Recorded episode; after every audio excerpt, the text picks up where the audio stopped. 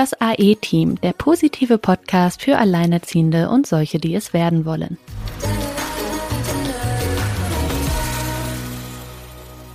Hallo ihr Lieben und herzlich willkommen zu unserem zweiten Teil zum Thema toxischer Ex und toxische Beziehung. Ähm, bei uns ist heute wieder Lena. Äh, hallo Lena, hallo Silke, schön, dass ihr wieder dabei seid. Hallo. Hallo. Ja, äh, das war ja echt viel, was man so ein bisschen zu verarbeiten hatte jetzt in der Zwischenzeit. Ähm, wir sind natürlich super spannend, wie sich das Ganze weiterentwickelt hat und wie dieses richtig toxische bei deinem Ex dann erst überhaupt noch durchgeschlagen ist. Vielleicht steigen wir auch gleich da wieder ein. Wir haben ja aufgehört, so bei der Situation, wo irgendwie völlig klar war für dich, jetzt kommt die Trennung. Und ähm, wenn man schon weiß, toxischer Ex, da kann man sich ja denken, dass da jetzt ganz schön die Luzi. Äh, ja, wobei Lena war ja in der Situation, dass sie noch gar nicht wusste, an was für eine Beziehungsform sie da geraten ist und dass ja. es eigentlich ein gewisses Muster gibt, äh, das jetzt jede nickend beantwortet, die entsprechend auch äh, leider in diese Situation geraten ist wie Lena, nämlich im Prinzip in einem festen Familiengefüge mit Kind. Ja. mit Hochzeit, äh, mit Sorgerecht geteiltem, aber das ist, glaube ich, dann auch egal, wenn das Kind da ist bei toxischen Partnern. Ähm, liebe Lena, äh, ihr wart in dem äh, Urlaub, für dich war klar, äh, das äh, geht so nicht weiter. Wie waren deine nächsten Schritte? Und ich nehme mal an, dass du zu dem Zeitpunkt noch gedacht hast, du beendest die Geschichte und ziehst dein Ding alleine durch, aber dem war ja dann nicht so, oder? N noch nicht gleich, richtig. Also zuerst äh, kam meine Diagnose ähm, über diesen Gendefekt, der sich nach dieser sechs Wochen Höllenfahrt äh, auch wirklich als tatsächlich herausgestellt haben, ich bin auch Träger dieses Erbguts äh, und sprich ab 35 kann diese Krankheit ausbrechen. Mhm. Ich bin jetzt 36. Mhm. Und ja, da ist natürlich die Beziehung jetzt auch nicht wieder auferlebt. Sie ist, also ich denke, es war auch schon keine Beziehung, mehr, also wir, wir hatten auch keine körperliche Nähe. Es war im Gegenteil, wenn der nach Hause gekommen ist, ich konnte nicht mehr der Mensch sein, der ich vormittags allein mit meiner Tochter war. Ich, ich habe teilweise keine Luft mehr bekommen. Ich bin aus, ich bin jeglicher Konfrontation ausgewichen. Also ich habe gefühlt fünf Monate nur im Schlafzimmer gelebt weil wenn er mich erlebt hat, wie ich mit unserer Tochter umgehe, dann war es immer noch, ja, hör doch auf und äh, du bist eine Glucke, überfürsorglich und was nicht alles, was ich alles aber nicht war. Sie war einfach ein Kind, das gern bei Mama war und sobald man sie irgendwo abgelegt hat oder sie jemand anders genommen hat, hat sie halt einfach geschrien. Naja, das wundert einen ja auch nicht, wenn sonst sich niemand um sie kümmert, oder? Nein, natürlich war es nicht verwunderlich, aber natürlich habe ich hier schon Fehler, äh, schwerwiegende Fehler gemacht. Äh, auch, dass sie bei mir im Bett geschlafen hat. Warum ist das ein Fehler? Das war ein Fehler, weil äh, das Kind hat in seinem eigenen Zimmer in seinem Bett zu schlafen. Oder hat wieder einer die NS-Literatur gelesen? Mhm. Ich habe auch gesagt, du, ähm, pass mal auf, wir sind schon lange nicht mehr in der Hitler-Generation und auch Frau Hara ist nicht mehr da. Richtig, aber das war absolutes Unverständnis. Also das, ähm, das konnte er nicht nachvollziehen und auch nicht zulassen. Es hätte sich aber auch nicht, nichts geändert. Sie hat dann irgendwann schon in ihrem Zimmer geschlafen, aber es hieß nicht, dass er sich dann da irgendwie zu mir gesellt hätte, was ich aber auch, muss ich ganz klar sagen, nicht wollte. Es gab auch keine sexuellen Begegnungen, weder in der Schwangerschaft noch danach. Und äh, auch keine Umarmungen, keine Küsse oder irgendwie mhm. sowas. Das war einfach wirklich kalt. Mhm. Ähm, in der Zeit, wo ich auf die Diagnose gewartet habe, kann ich, glaube ich, sagen, dass ich einen Nervenzusammenbruch hatte, wo wirklich alles an einem Punkt war, wo ich nicht mehr konnte. Und er hatte sich an dem Nachmittag mit Freunden verabredet und ich auch. Da war auch ein Babysitter da. Wir wären gemeinsam zu einem Event gegangen, das geplant war. Und dann hat der Babysitter aber nur äh, bis abends, glaube 10 Uhr Zeit. Ich habe dann gesagt, okay, ich, ich muss jetzt raus, ich, ich muss meine Gedanken freikriegen, ich muss auch meine Freunde da treffen und einfach Spaß haben. Ich will das jetzt einfach gerade alles vergessen. Und dann sagt er, ja, wie machen wir es denn dann? Ähm, meine Frau hat nicht alleine um 10 Uhr nach Hause zu gehen.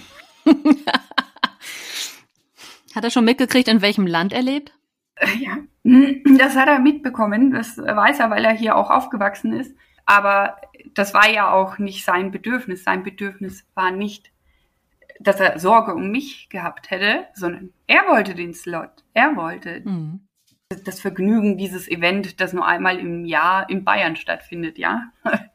Und das lässt sich kaum gern einer entgehen. Das Oktoberfest. Richtig, das war natürlich wichtiger. Und das war so der Tropfen, der das Fass zum Überlaufen gebracht hat. Also ich bin dann wirklich in mich zusammengesagt und dachte mir, nein, das kann nicht wahr sein. Meine Freunde warten mit unserem Tisch quasi auf dem Oktoberfest, möchten mich begrüßen und einfach schöne Zeit verbringen. Und, und er will mich jetzt da quasi ab, abschneiden, ab, abschirmen oder äh, reglementieren auf ein paar Stunden. Und ich, ich bin einfach nur zusammengesackt und habe nicht mehr aufhören können zu weinen. Das ging ein, zwei Stunden so und ich habe mich auch nicht mehr beruhigt. Und er hatte sich dann in die Montur geschmissen und sagte, ja, wie sieht denn das jetzt aus, wenn keiner von uns da hinkommt? Und dann habe ich ihn angeschaut, ich so, wie die Wahrheit? Es sieht aus wie die Wahrheit. Und ob er nicht denkt, dass es jetzt an der Stelle sinnvoll wäre, die Tochter irgendwie zu übernehmen, weil ich, ich bin ja gerade nicht in meiner Kraft. Also das konnte ich ja auch nicht verbergen. Und er hatte sich angezogen und ist dann dorthin. Und meine Freunde waren natürlich aufgeregt und haben gefragt, wo, wo ist sie? Aber sie, wir sind ja alle hier wegen ihr. Und dann, ja, ihr wisst doch, wie sie ist, die kann sich wieder vom Kind nicht lösen. Mhm, Das ist das, was meine beste Freundin von ihm zu hören bekommen hat. Die hatte dann. Aber die hat es ja sicherlich nicht geglaubt, oder? Selbstverständlich nicht. Die hatte mich dann angerufen, aber ich habe mich irgendwie, ich habe mich geschämt. Also ich habe mich geschämt für diese Konstellation, für, für das, dass ich in sowas geraten bin, dass ich quasi mich, äh, also meine Bedürfnisse dass ich sie mir verbieten lasse. Das war nicht die Lena von früher. Das war, das war ich nie. Sie hat dann gesagt, jetzt komm, Lena, pass auf, erzähl mir keinen Schmarrn, was ist passiert. Und dann habe ich ihr das alles erzählt und dann hat sie gesagt, oh Gott, das geht überhaupt nicht, es geht nicht. Du musst einen Ausweg finden. Ja, und den habe ich dann versucht zu finden. Das Positive war dadurch, dass ich gekündigt worden bin, habe ich eine Abfindung bekommen. Mhm. Und das war meine Ausfahrt. Das war sie dann. Er, also es war dann nicht so, dass er natürlich irgendwie innerhalb von einer Woche äh, eine Wohnung gekriegt hat und sich dann da räumlich getrennt hätte. Nee, dem war nicht so. Wir haben noch ganz lange zusammen gewohnt. In der Zwischenzeit ähm, hat er sich also wirklich abwesend gemacht. Das war zum Teil auch mein Wunsch. Ich, ich, ich konnte nicht mehr. Das hat er dann auch selber gesehen. Ich habe gebettelt, geweint, gefleht, er solle bitte ausziehen, weil ich finde keine Wohnung oder ich kann so schnell keine Wohnung finden. Ich hatte dann schon eine im Petto. Das war dann eine Zwei-Zimmer-Wohnung, die auf Dauer aber nicht äh, lebbar gewesen wäre. Und das er ja sehr viel einfacher als nur ein, eine Person eine Wohnung findet. Irgendwann ist er dem Wunsch wirklich nachgekommen, aber in der Zeit die wir dann da noch zusammen gewohnt haben, das war ebenfalls, das war irgendwie die zweite Hölle. Ganz schlimm, also es hat nicht aufgehört mit Beschimpfungen und Erniedrigungen und äh, dann äh, wurde die Tochter operiert. Auch da, das war auch ganz schlimm und mh, mm, ja. Aber der Tag nahte, er hatte sich dann gefreut, er hatte eine Wohnung gefunden ist äh, mit dem Mietvertrag unterzeichnen auch wieder aufgelebt und hatte dann tatsächlich die letzten Wochen Allüren, die, die ich von ihm gar nicht kannte. Dann stand er am Herd und hat gekocht. war einkaufen. Ja, man muss ja üben für das Leben als Single-Mann. Hat, hat Reparaturen durchgeführt im, in der Wohnung. Und eines Morgens hat er mich dann in der Küche gesehen und sagte so, ist dir eigentlich schon mal aufgefallen, dass du jeden Morgen mit schlechter Laune aufstehst? Und dann habe ich allen Mut zusammengenommen und habe ihn angeschaut und habe gesagt, ja, weißt du, das bemerke ich und ich verspreche dir, es wird besser und ich werde wieder glücklich, aber nicht mit dir. und das hat so gesessen, also das habe ich richtig in ihm gesehen, wie ihn das erschüttert hat, dass er sehr wohl einen ganz großen Anteil an meinen Zustand beiträgt, ja. Also deine innere Stimme, die du ja, also ich kenne das ja von, oder man, man wird ja nicht darauf vorbereitet, aber es kann einem ja auch keiner erzählen, wie das ist, wenn man Eltern wird.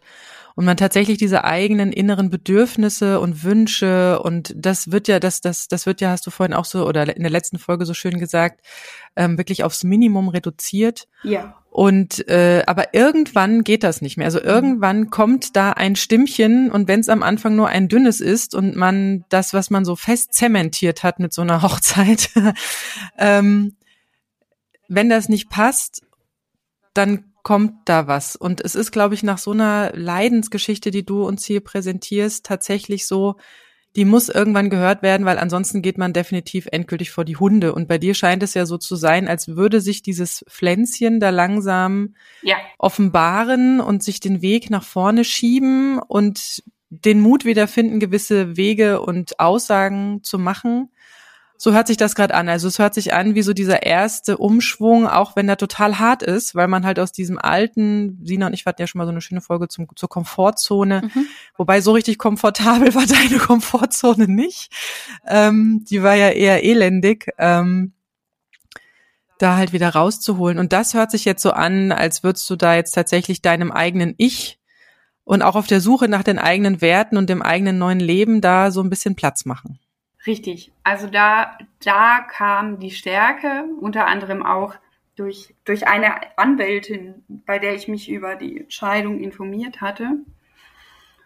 Und auch da bin ich recht unsicher hingegangen, aber sie hat eine entscheidende Frage gestellt, als ich gesagt habe, sind wir so ein Statistikpärchen, so ein Pärchen, das sich nach einem Jahr einfach trennt und sagt, man hat da keine Verbindung und hat keine Werte in diese Beziehung gesetzt oder hätte ich noch mehr tun können.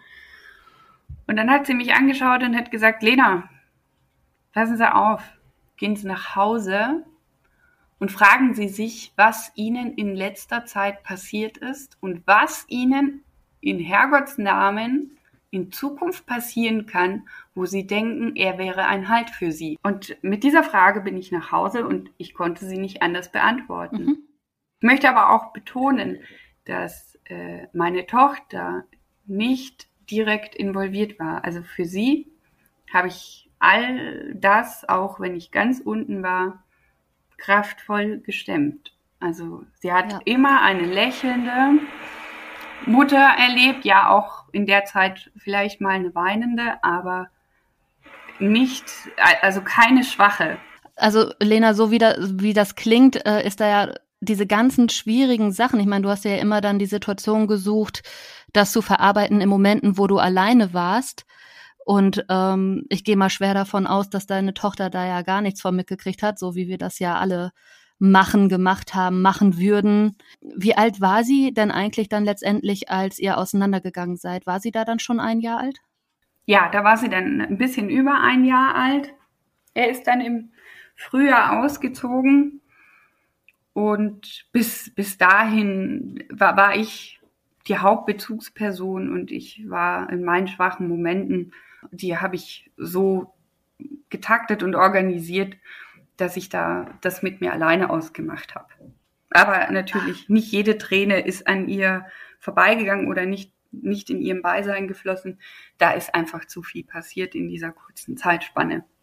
Ja, Kinder merken ja auch sowieso viel. Das ist, glaube ich, auch natürlich und auch wichtig, dass sie mal sehen, es fühlt sich nicht jeder immer irgendwie gut, brillant, wie auch immer.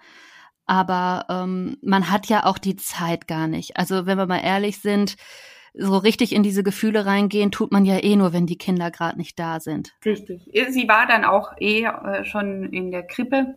Ja, siehst du, ja. Hat sie alles so in der Bandbreite gar nicht mitbekommen mhm. und wenn ich sie abgeholt habe, dann war da natürlich die. Was ging denn dann jetzt eigentlich los, als dann diese Trennung da war? Also räumliche Trennung, ist da. Wie müssen wir uns dann vorstellen, was ist dann passiert? Äh, er hatte mir auch noch kurz bevor er ausgezogen ist einen Neuwagen hingestellt. Ich war der Halter, das wird dann später relevant, den ich fahren sollte ein Jahr, bis ich wieder klarkomme.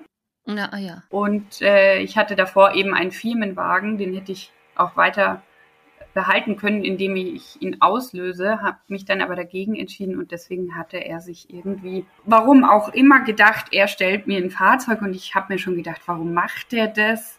Hä? Aber er war ja gerade in diesen paar Wochen in so einem Slot, er kocht, er geht einkaufen, er macht gerade alles, dass ich mir gedacht habe, okay, vielleicht hat's das jetzt gebraucht, diesen Schlussstrich und er, er besinnt sich auf Normalität und wir müssen ja zusammen gut sein für unsere Tochter ja, er ist dann ausgezogen. Ich habe dann relativ schnell meine, meine Ziele gesteckt und war in Bewerbungen, wollte natürlich wieder die Arbeit aufnehmen, weil auf Dauer geht es nicht, um zu Hause zu bleiben, auch nicht, wenn man eine Abfindung bekommen hat.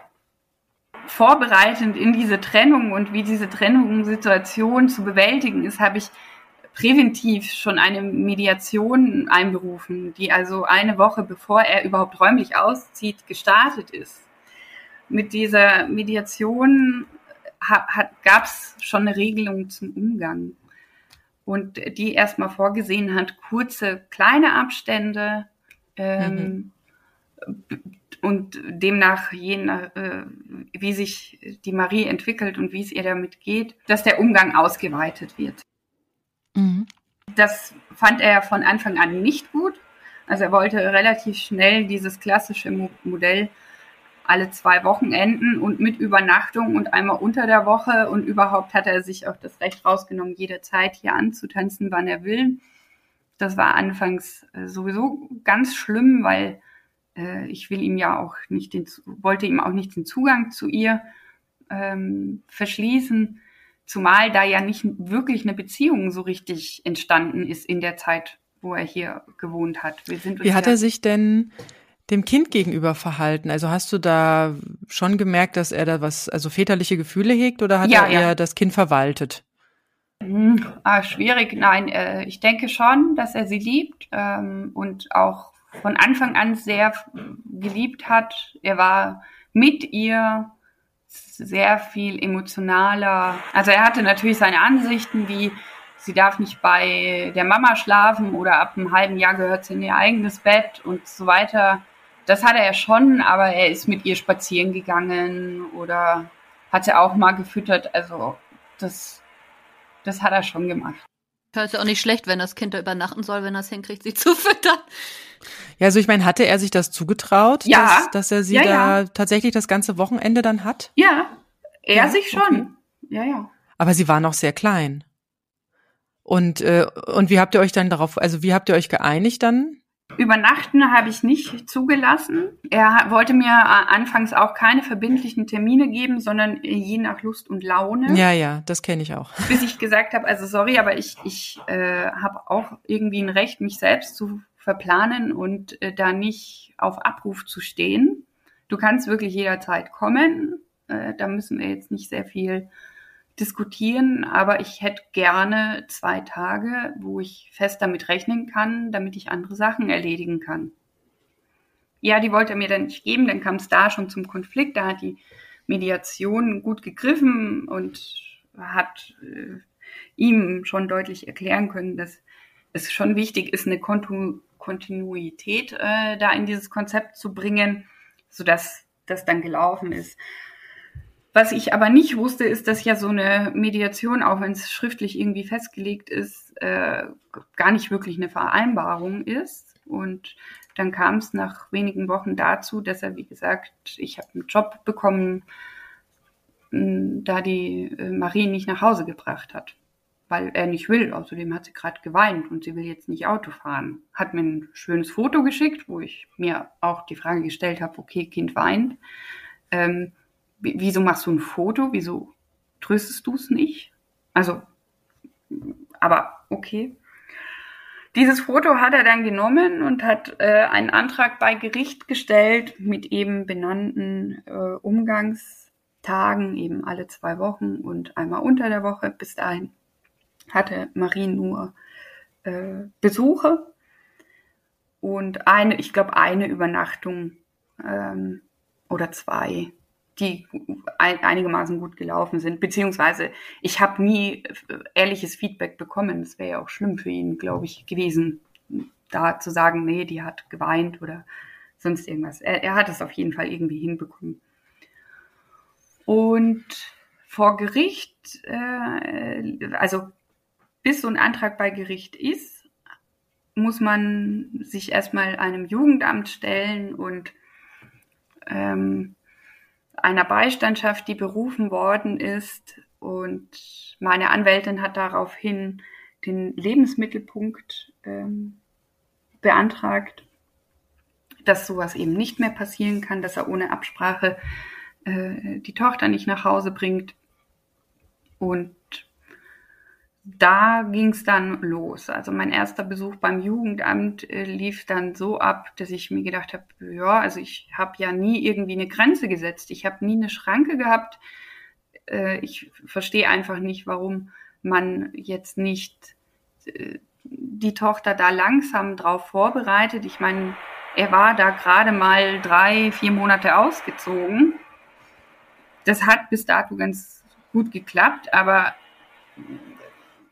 ich hatte ja auch niemanden, der mir das hat irgendwie bestätigen können. Ich habe gesehen, wie sich unsere Tochter verhalten hatte und die hatte sich mit ihren kleinen Fingernägeln in meinen Rücken gekrallt, wenn ich die irgendwo abgegeben habe. Also, die hatte solche schlimmen Verlustängste, sodass sie auch nicht mehr hat alleine schlafen können in ihrem Zimmer. Das hat sich gespiegelt äh, morgens in der Krippe, das hatte sich äh, im Privaten dann in der Wohnung äh, gezeigt, wenn Freunde da waren. Mein Rücken war blutig. Und das wurde aber so mitgetragen. Das hat da in dem Fall auch keinen interessiert, denn das sind gesunde Auswirkungen äh, eines gesunden kleinen Menschen, dass sich jetzt auf die Veränderung einlässt mhm. oder sich da einleben muss. Ist klar äh, ich war dann bei der Kinderärztin und habe gesagt, also hören Sie mal, schauen Sie, ich, ich, äh, was, was kann ich tun? Und die hat dann gesagt, nein, also sie braucht Unterstützung, die Tochter, äh, auch sie brauchen Unterstützung. Lassen Sie das bitte abklären von einer Psychologin. Dem hatte er dann nicht zugestimmt. Äh, da ist die Kinderärztin dann ziemlich wild geworden und hat ihn angerufen und hat gemeint, ja, hören Sie mal, das ist Kindswohlgefährdung. Ja, aber hallo dann hat man sich darauf geeinigt, dass dieser Termin erst nach der Verhandlung stattfindet, damit das keinen Einfluss in die Verhandlung hat, weil er sagte, es wäre Sabotage meinerseits. Mhm. Mir war in dem Punkt nur wichtig, dass dieses Kind Unterstützung bekommt, denn so habe ich sie ja auch nicht gekannt. Wie lang hin war denn diese, dieser Aufschub? Welcher Aufschub? Dass man dann sagt, erst nach der Verhandlung, wann wäre die denn gewesen? Das waren zwei Wochen. Das war schon noch aushaltbar. Also ich habe es noch mitgetragen. Mir war eher wichtig, dass er die Zustimmung gibt, als dass ich sie nochmal neu einklagen müsste. Mhm. Das hätte gedauert. Das hätte länger gedauert, genau. Genau, ich habe das Aufenthaltsbestimmungsrecht äh, dadurch beantragt. Er dann eine Umgangsregelung. Auch hat er dann äh, zeitgleich, also eine Woche nach dieser Situation, dass er die Tochter nicht nach Hause gebracht hat, mir das Auto aus dem äh, äh, aus der Garage aus rausgedroht. Er sieht nicht ein, dass ich hier irgendwelche Benefits habe und so weiter. Äh, unsere Krippe hatte ein ganz tolles Tool. Du hast nämlich morgens gesehen, wann dein Kind eingecheckt ist, was es, wann es auf Toilette gegangen ist und so weiter. Also ähnlich wie Twitter. Da wurden alle Informationen äh, zugänglich gemacht, auch für ihn. Und er hatte echt am nächsten Tag, als ich kein Auto hatte und mein Fahrrad gesattelt hat, bei 35 Grad äh, in der Rush Hour acht Kilometer die Tochter in die, in die Krippe gefahren habe, ah, heute bist du aber spät dran. Und dann habe ich äh, danach noch eine Nachricht bekommen, du, wenn du es vorhin nicht schaffst, äh, die Tochter um 15 Uhr abzuholen, dann kann ich das gern übernehmen. Ich bringe sie dir dann später. Boah, ne? Also du hast richtig gemerkt, dass er gerade an den am höheren Hebel sitzt und wie gesagt, ich war in der Probezeit da noch. Mhm.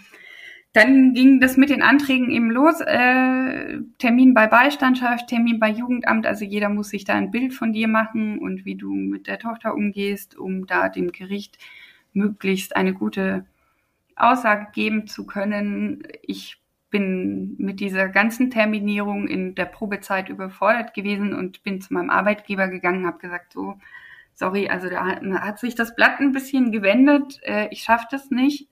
Ich kann nicht äh, der Verantwortung meines neuen Jobs gerecht werden und diese Termine, die jetzt sehr wichtig für mich sind, äh, weil es da eben um unsere Tochter geht, wahrnehmen. Und das war wirklich Glück im Unglück, denn mein Chef hat gesagt, oh mein Gott, also auch die erste Reaktion, ach, kann man das nicht nochmal reparieren? Kannst du dich nicht nochmal mit ihm zusammensetzen? Äh, ich so, nein, also auf keinen Fall. Und dann hat er gesagt, pass auf, ich, ich mag dich, du bleibst da, du bist gut. Und als, alle Zeit, die du jetzt für all das brauchst, die werden wir dir geben. Ja, und dann ging's los. Dann war ich bei einer Beistandschaft, die, äh, die zuerst den Vater interviewt hatte und es kam äh, dabei die Aussagen, ja, Sie hatte Antidepressiva genommen und Schlaftabletten. Ich habe mich ein halbes Jahr ausschließlich und nur ich um die Tochter gekümmert, weil sie ja psychisch krank ist ähm, und da mit ihrer Mutter komplett überfordert war und er sieht nicht ein, wenn die Tochter nicht nach Hause will, dass er sie hm, da zurückzubringen hat, nur weil ich denke, ich hätte ein Recht drauf. Was war da die Reaktion?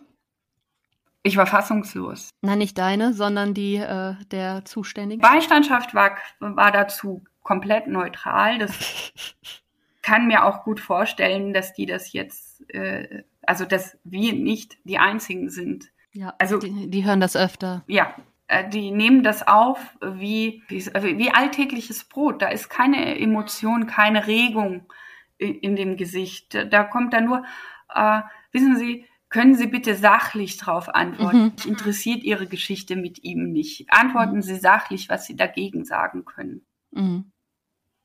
Und dann habe ich mir gesagt, also ja, es gab äh, einen familiären Grund, äh, da ging es mir nicht gut. Ich habe weder Antidepressiva noch Schlaftabletten äh, genommen.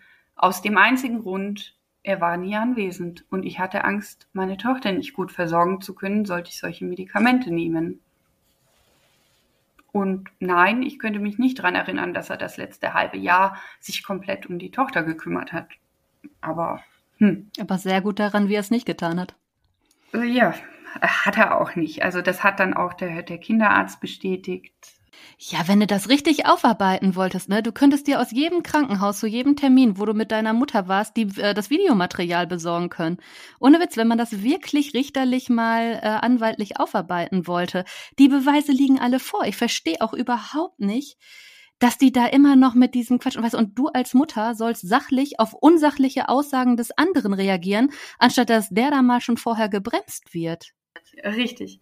Die Beistandschaft, muss ich sagen, ähm, arbeitet aus meiner Sicht, ich habe sie ja noch ein paar Mal mehr kennengelernt, auch wirklich gut.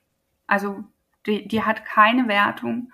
Was mich komplett vom Stuhl gehauen hat, war ein Jugendamt. Mhm. Denn da mein erster Termin war, gehen Sie raus aus der Opferrolle. Sie können doch das Kind nicht dem Vater entfremden die Vergangenheit interessiert mich nicht. Schauen Sie in die Zukunft. Was können Sie machen, dass sich die Zukunft verbessert? Ich meine, bis dato muss ich sagen, ich habe meine Diagnose da auch selbst noch nicht mal richtig verarbeitet, geschweige denn angegangen. Das war nicht einmal Thematik. Also weder bei äh, der Stellungnahme der Beistandschaft noch im Jugendamt ähm, das, das habe ich alles nicht äh, dort zur Sprache gebracht, sondern ich habe mich wirklich darauf konzentriert, wie sehe ich Maries Situation gerade? Also was wir jetzt noch gar nicht gesagt haben, ist ja vielleicht auch noch immer im Hinblick auf die Diagnose, was du da hast. Da reden wir ja von etwas, was, ähm, wenn es auftritt, sehr schnell, rapide schlecht werden kann, so dass es tatsächlich dann auch wichtig ist, eigentlich eine Lösung zu haben für deine Tochter. Und zwar relativ flott. Das haben wir jetzt so noch gar nicht gesagt, ne, dass man mal weiß, dass das sehr wohl Einfluss auf die Zukunft und die Zukunftsgedanken hat. Ja, ja, ja. Also ich, ich bin auch pauschal äh, nie äh, in die Haltung gekommen zu sagen, der, der Vater darf jetzt hier keinen Kontakt zur Tochter haben. Im Gegenteil, ich habe doch gewusst, dass das mit der Trennung an und für sich eine große Chance ist. Weil da muss er, er muss sich ja um sie kümmern. So konnte mhm. ich ja, ja, alles übernehmen und alles machen. Und er hat sich dann äh, da ein Spotlight dahergezogen. Ne? Also sie war ja für ihn schon äh, ein Aushängeschild. Hm, Präsentierobjekt. Also in Gesellschaft, wenn hier auch Besuch war oder sonst was, was nicht sehr häufig war, da hat er da plötzlich äh, den, den Super Daddy rausgehauen. Also ich dachte ja, Qualitäten, die ich so gar nicht kenne, was der nicht alles macht. Wow. äh, wo, wo bin ich in dieser Zeit? Also mir war da dran gar nicht gelegen, war überhaupt nicht in meinem Sinn. Aber diese Dame vom Jugendamt, die, die hat da irgendwie, denke ich, ich weiß es nicht, ein Konzept in die Hand bekommen, dass man da irgendwie stur durcharbeitet und gar nicht richtig auf den Menschen eingeht oder auf diese Situation. Und die hatte dann äh, immer nur gesagt, das ist jetzt doch die Möglichkeit, mit dem Bus nach, in Australien eine, eine Travel-Adventure-Reise zu machen. Und wissen Sie, wie viele das machen? Und da ist das Kind auch beim Vater. Und keine Ahnung, ich, ich habe sie angeschaut. Hä? Und dann hat sie gesagt, völlig lebensfremd. Wenn Sie wenn Sie es nicht schaffen, mit dem Vater äh, Einigungen zu finden, dann nehmen wir ihr Kind in Obhut. Und das haben wir schon bei ganz anderen gemacht, ah. auch mit akademischem Hintergrund. Ein den sie selber nicht hat. Ja, das ist schon hart. Ich bin aus diesem hart. Termin gegangen und ich meine, ich, es hört sich jetzt so an, weil das natürlich geballte Emotionen, Emotionssituationen sind, die ich hier jetzt präsentiere, aber pauschal bin ich nicht jemand, den man leicht zum Weinen kriegt aber nach diesem Termin habe ich geweint. Also man hat dir praktisch von allen Seiten du bist immer schuld, ne? Die, die Beziehung läuft scheiße, du bist schuld, das Kind schreit, du bist schuld. Äh, du hast auch noch die falschen so, du Gene, du bist schuld. Ach, die Gene auch noch, genau. Und jetzt vom Jugendamt, du musst dich jetzt kümmern, dass du mit diesem Volltrottel, Entschuldigung, irgendwie eine Einigung findest, der aber scheinbar nicht in der Realität lebt, sondern irgendwo auf Kontrollpunkt 7. Ja. Ja, fantastisch. Das hört sich nach her herrlichen Jahren an. Das ist vor allen Dingen wie alles in der Gesellschaft. Bist du vergewaltigt worden, war der Rock zu kurz, ne? Die Kinder, die in der Kita immer gehauen werden, werden dann irgendwann mal beobachtet und man stellt fest, Mensch, die sind ja so zurückgezogen, die haben ja gar keine sozialen Kontakte. Bitte, liebes Elternhaus, dann kümmern Sie sich doch mal darum, dem Kind Sicherheit zu geben, weil das Problem liegt ja nicht in der Kita, ne? Also es ist doch überall immer dieselbe Geschichte alles, was passiert. Es ist immer diese gleiche gesellschaftliche Schiene, wo man einfach nur im Strahl brechen will. Ja, richtig. Aber du kriegst auch nichts an die Hand, aus dieser Unsicherheit rauszukommen. Ja. Da, da hat auch keiner Interesse dran. Nee, wieso? Wenn du, wenn, wenn man dir Aufgaben zuspielen kannst und übernimmst, die ist doch super. Da hat man doch jemanden, der es macht. Genau. Und wenn ich, ich habe so das Gefühl, also, das ist so meine Wahrnehmung, in diesem ganzen Rechtssystem, Familienrechtssystem, wird an und für sich der gestärkt, der mehr Engagement, mehr Power, mehr Kraft da reinsteckt, als der, der schon nicht mehr kann. Weil den kann man mhm. sehr viel leichter dahin treiben, aufzugeben und zu sagen, dann habe ich diese Sache einfach nicht mehr auf meinem ja. Tisch. Und mhm. darum geht es, glaube ich, ganz vielen. Ich kann von dieser Strategie oder das, was, was da äh, den Müttern immer vorgeworfen wird, die gibt es, das äh, verschweige ich nicht. Und da habe ich auch Geschichten gehört, für mich unerklärlich, wie es Frauen, Mütter schaffen sollten, das Kind einem Vater zu entfremden. Ja. Du kriegst dafür in diesem System nicht einen Anhaltspunkt. Nicht, dass es in meiner, in meinem Fokus gewesen wäre, sondern bei mir hatte ich eher das Gegenteil. Mhm. Ja. Und im Umkehrschluss gibt's halt auch gar keine Sanktion dafür, wenn sich ein Vater eben gar nicht kümmert, ne? Also es geht halt wirklich, das ist eine absolute Einbahnstraße. Ja, ist es. Die Verpflichtung gibt es nicht, ne? Weil das äh, würde ja dem Kind wohl nicht entsprechen, wenn man jemanden dazu zwingen muss. Mhm, ist klar. Es gibt ja einen Ort in Deutschland, da wird das ja so praktiziert und es funktioniert sehr gut, weil man festgestellt hat, dass sie sich dann gegenüber dem Kind doch einigermaßen gut verhalten. Und äh, ja, sollte man vielleicht mal drüber nachdenken. Auf das Konzept der äh, Regelmäßigkeit. Ne? Ja, genau. Da gibt's aber in dem Ort Sanktionen, wenn es dann nicht passiert. Also wenn sich da einer nicht dran hält. Das aber da, das fehlt halt, ne? Das fehlt halt komplett so im Rest äh, des Landes. Naja, ich denke, man kann schon einmal so ein Ordnungsgeld äh, durchquetschen, aber dann ist, dann brauchst du da dir nicht mehr die Aktion machen. Ja, das muss härter sein. Aber alles, was mit Kindern zu tun hat, ist sehr seicht. Das siehst du ja bei allem, sei es Kinderpornografie, Misshandlung und so. Da, da passiert ja nichts. Siehe Wenig, sehr wenig, ja. Also da bin ich bei dir. Das sehe ich auch als viel zu schwach und also die Beistandschaft, hast du gesagt, war gut. Jugendamt Katastrophe. Wie ging es weiter? Dann ging es in diese Verhandlung, ähm, die, ja, also das ist, das war wie ein türkischer Bazar. Äh, anders kann ich es gar nicht sagen.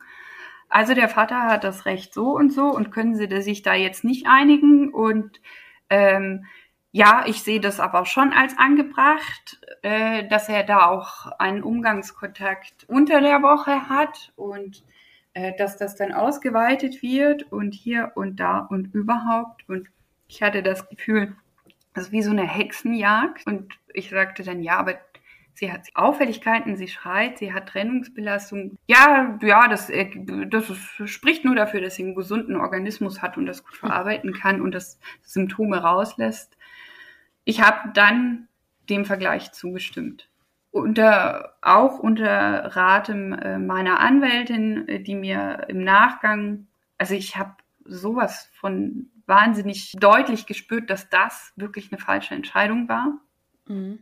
Da einfach nachzugeben. Man hat dann gesagt, na, schauen Sie, wenn Sie da jetzt kooperativ sind, dann kann er Ihnen das ja nicht mehr vorwerfen, dass Sie da so eine Glucke sind oder übervorsorglich oder in, bindungsintolerant. Das ist ja eine kooperative Haltung. Sie glauben an die Elternschaft. Das wird ihnen irgendwann zugutekommen. Dann habe ich noch die Story über das Schwert bekommen, also die wahre Mutter, die das Kind liebt. Die gibt es frei. Ganz tolle Metaphern. Äh. Ah, ich liebe mein Kind auch. Es darf so frei sein. Wenn es am Fluss spielt, dann mache ich auch nichts. Ja, richtig. Und äh, so bin ich nach Hause gegangen und habe mich elend gefühlt. Und genau das hat dann auch sich ausgewirkt natürlich auf, auf die Tochter, die nicht mit diesem Umgang und dieser Häufigkeit oder Übernachtungen einverstanden war. Das haben wir ganz lange, hat es gebraucht, bis ich sie da stabilisieren konnte, was jetzt auch gelungen ist. Also äh, mit, mit ihrer Entwicklung altersgerecht und da muss ich auch sagen, da ist sie wirklich unbeeinträchtigt ganz normal. Auch durch die familiäre Situation ist sie nicht belastet, äh, was auch jeder bestätigt. Und sie ist eine ganz tolle Frohnatur und ganz quirlig. Wir haben das geschafft. Der Umgang ist dann jetzt so ein, äh, so installiert worden. Aber das hat nicht zur erhofften Befriedigung der Situation beigetragen. Im Gegenteil. Dann hat sich, glaube ich, äh, die Welt für ihn eröffnet, zu sehen, das habe ich auch alles per E-Mail bekommen. Du wirst scheitern, wo du nur kannst. Dein Leben mache ich dir zur Hölle. Und wenn du meinst, dass ich einen Cent an dich zahle, ich werde dafür sorgen, dass du ihn doppelt und dreifach zahlen musst. Das hast du alles schriftlich, aber es interessiert kein Gericht der Welt. Mhm. Und es hat sich auch bewahrheitet, äh, nämlich bei den Anträgen vom Familiengericht mhm. zahlt jeder Elternteil. Das heißt, je mehr Anträge, desto teurer. Richtig. Ja, darum, ne, zu viel, hatte zu viel Geld, zu viel Langeweile, beides. Warum auch immer, also ich habe mich nicht mit ihm hingesetzt und darüber gesprochen. Ich hätte, glaube ich, sowieso nie eine richtige Antwort bekommen. Aber klar, ich bin Staatsfeind Nummer eins. Ich habe mich getraut, nicht gehörig zu sein. Hm. Und ja, die Klagen sind eingetrudelt. Einmal habe ich geklagt wegen Unterhalt, habe dazu auch Recht bekommen. Es geht aber trotzdem, dass man die Unterhaltszahlungen trotz gerichtlichem Beschluss nicht hm, weiter fortführen muss. Wobei das ja eine Straftat darstellt. Da wird's ja dann spannend, weil wenn es nämlich einen Titel gibt, ist das Unterlassen eine Straftat, sofern dadurch dann die Existenz gefährdet ist. Mhm. Äh, dem ist so. Äh, wenn auf Papier, ne? ja, auf, auf Papier, genau. Und es gibt einen Slot, wenn, äh, wenn das Kind drei Jahre alt wird, äh, dann ist ja die Mutter auch verpflichtet, selbst für ihren Lebensunterhalt aufzukommen. Ja, aber nicht für den des Kindes, da muss er trotzdem zahlen. Ja, fürs Kind hat er gezahlt, aber für mich hat er nicht gezahlt. Nach den drei Jahren? Mhm. mhm. Aber muss er, muss er dann nicht mehr oder äh, ging euer Urteil darüber hinaus? Das, wir sind noch immer nicht geschieden. Ja, okay. ja, schade. Es ist ja ehelicher Unterhalt. Ja, ja, okay. Mhm. Äh, was auch nicht heißt, ich will dem da hier jeden Cent aus der Tasche ziehen, aber tatsächlich war ich so naiv zu denken, bis äh, die Scheidung und das alles durch ist, kneife ich die Arschbacken zusammen und äh, gehe Vollzeit arbeiten, weil irgendwann wird ja eine klare Situation für mich erkennbar sein, die sich ja auch finanziell darstellt um dann in Teilzeit zu gehen, um mit meiner Tochter mehr Zeit zu haben auch. Ne? Oh, und im Übrigen ja auch die Krankheit ein bisschen im Schach zu halten. Sehr naiv. Sehr naiv. Klar gibt es natürlich auch andere Möglichkeiten, anderer Job, bessere Bezahlung oder sonst irgendetwas, Nebenjobs, bla bla blub. Ähm, ich weiß, ich könnte mich da auch sehr viel weiter bewegen. Dennoch ist es mir wichtig, da in dem Thema einfach eine Klarheit zu kriegen. Und solange ich den Anspruch darauf habe, ja, sorry, aber mein Leben ist jetzt auch kein Ponyhof. Ich kann mich aber glücklich schätzen, äh, einen eigentlich ordentlichen Verdienst zu erhalten. Ich komme gut durch, aber ich habe auch den Aufwand. Ich verstehe nicht, warum ich darauf verzichten sollte. Mhm. Also äh, jeder ist sich selbst der Nächste, in dem Fall leider auch. Ja, aber ist auch richtig. Ja, sehe ich, da bin ich auch voll bei dir jeden Euro, den ich habe, ohne ihn mit Arbeit zu verdienen, der kommt ja auch meiner Tochter zugute. Mhm. Man muss auch mal kurz erwähnen, dass der Krippenplatz in einer privaten Einrichtung, weil ich keinen öffentlichen Platz bekommen habe, weil der Status alleinerziehend und Vollzeit arbeitend, der zählt auch nicht wirklich, wie das immer besprochen wird. Da gibt's nämlich noch tausend andere, die dieselbe Situation haben. Da musst du dich genauso hinten anstellen. Auf jeden Fall habe ich monatlich 700 Euro für diesen Krippenplatz gezahlt. Ich, weil der Lebensmittelpunkt ist auch bei mir. Aber dazu ist es ja trotzdem mehr Bedarf. Da muss er ja eigentlich die Hälfte beisteuern. Nein, nicht beim Krippenplatz.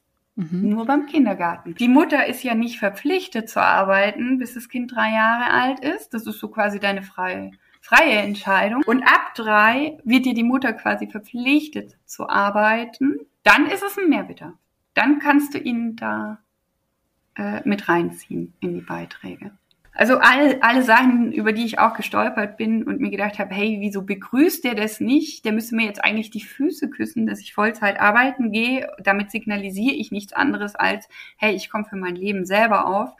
Und es ist nicht so, dass er hier unerschwingliche Summen bezahlen muss. Also es ist immer noch im Low-Level-Bereich, wo ich drüber lache. Also wenn ich davon wirklich das Leben von meiner Tochter finanzieren sollte, nein, schier unmöglich. Also die, diese Düsseldorfer Tabelle, ja, also mal Butter bei die Fische, aber das deckt das nicht ab. Ja, es ist eine Empfehlung, deckt es nicht ab. Ich meine, äh, klar gibt es da draußen äh, Frauen und Mütter, und da ziehe ich auch wirklich den Hut vor, die dadurch in wirklich finanzielle Engpässe kommen, die haben nochmal in dem Punkt eine andere Situation als ich. Aber er ist ja auch gut etabliert in, in der Berufswelt und er will sich ja seine Karriere selbst nicht kaputt machen, sonst würde ihm ja auch eine Eigenschaft fehlen. Mhm. Die braucht er ja. Es gibt Männer, die sich da gar nicht drum scheren.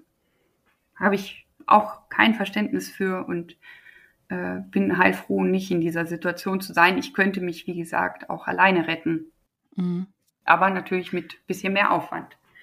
Jetzt gibt's da ja einige Klagen im Hintergrund, also sowohl gegen den Kita-Platz und dann hat er dich ja noch für ganz andere Sachen irgendwie immer da drangsaliert und reingekriegt und so. Sollen wir dazu nochmal eine extra Folge machen? Ja. Also wir wissen ja, da geht's noch viel weiter. da sind noch einige andere Dinge passiert. Äh, deswegen machen wir eine dritte Folge mit Lena. Und ähm, ja, wenn ihr Anregungen habt, irgendwie ja Fragen, eure Erlebnisse teilen wollt, dann schreibt uns gerne an aeteampodcast@gmail.com oder meldet euch über Instagram und Facebook. Und ähm, ja, ich würde sagen, wir machen hier wieder einen Cut und hören uns dann in zwei Wochen wieder. Dann geht's weiter mit Lenas Geschichte. Lena, vielen Dank, dass du da bist und das äh, alles mit uns teilst. Und äh, ja, ich würde sagen, bis zum nächsten Mal. Tschüssi. Bis bald. Macht's gut. Tschüss. Das war das AE-Team, der positive Podcast für Alleinerziehende und solche, die es werden wollen, mit Sina Wollgramm und Silke Wildner.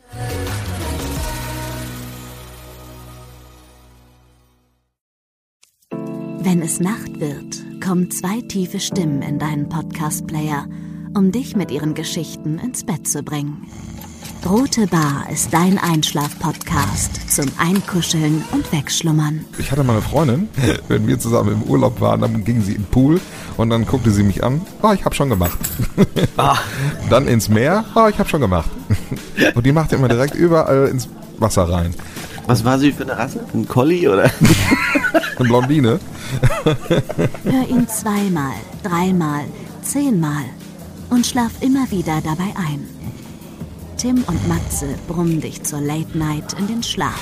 Was hältst du so von dickeren Bettdecken? Ich bin sowieso ein kleines Heizkraftwerk im Bett. Ist wirklich so. Ich entwickle wahnsinnige Hitze nachts. Ich schwitze ja. auch oftmals sehr viel. Na, wenn jemand an mir klebt, das Ach, Wenn man so leiden. zu zweit, kannst du nicht haben. Ja, zu zweit schon, aber bitte, bitte ein bisschen Abstand halten. Also so einschlafen ist okay, aber dann bitte irgendwann lösen und in seinen Bereich rüberrollen. Ich schlafe besser, wenn ich zu zweit schlafe.